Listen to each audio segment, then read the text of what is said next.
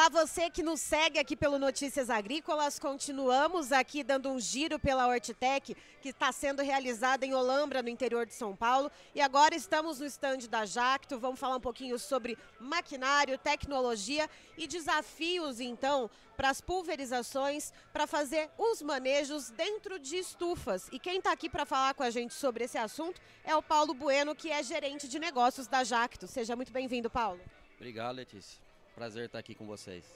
Paulo, é, a gente viu vários maquinários aqui de vários tamanhos diferentes, mas quando a gente fala de cultivos de HF em estufa, quais são os principais desafios, quais são os principais gargalos e as demandas, então, para inovação e desenvolvimento de novas máquinas? Letícia, o mercado de estufa tem crescido bastante no Brasil, é uma maneira de aumentar a produtividade do agricultor. E o maior desafio dentro da estufa é otimizar o espaço porque o espaço do estufa é um espaço bastante caro. Então os agricultores cada vez mais têm buscado diminuir o espaçamento entre as ruas para poder ter uma densidade de população maior dentro dessa estufa.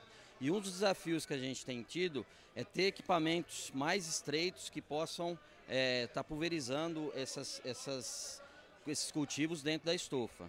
E esses equipamentos, né, eles são, já que a gente precisa de tamanhos menores, o que, que move esses equipamentos? Esses equipamentos, eles são movidos uh, de maneira remota ou não? Tem algum trator que vai puxando esses equipamentos?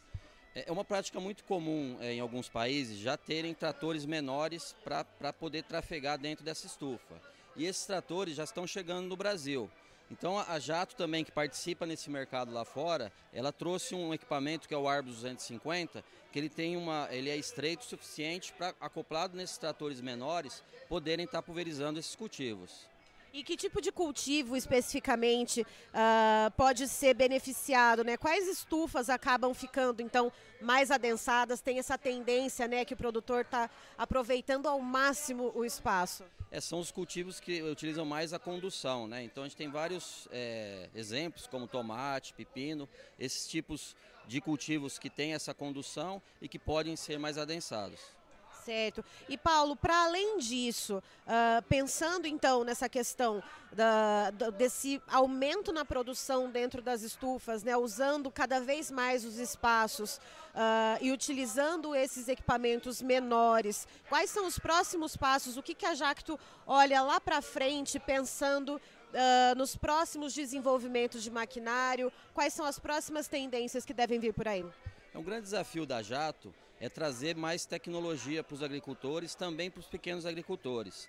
Então, normalmente, as tecnologias são desenvolvidas para agricultores que têm umas maiores escalas e, com o tempo, essa, esses, essas tecnologias vão ficando com um custo mais competitivo e podem ser adotadas pelos pequenos produtores. Então, tecnologias como controle de vazão, telemetria, todos esses são desafios que a, que a Jato já virou uma realidade e está ficando viável também para os pequenos produtores. É porque a gente vê andando aqui, então, uh, pela Hortitec, né? A gente vê todo tipo de negócio sendo realizado e, como você disse, a Jacto traz essa importância também de favorecer o pequeno agricultor, né? Sim, esse é, um, é como eu falei, é um grande desafio para a Jato, para que o pequeno produtor também possa ter toda a competitividade que um grande produtor tem, é, tomando é, benefício dessas tecnologias. Certo, Paulo, muito obrigada pela sua participação aqui com a gente no Notícias Agrícolas. Seguimos acompanhando as tendências a respeito de maquinários, então, e principalmente voltados para o setor de hortifruti. Muito obrigada, Paulo. Obrigado a todos e que estão todos convidados a visitar o stand da Jato aqui na, na Hortitec. Fique ligado, Notícias Agrícolas, 25 anos ao lado do produtor rural.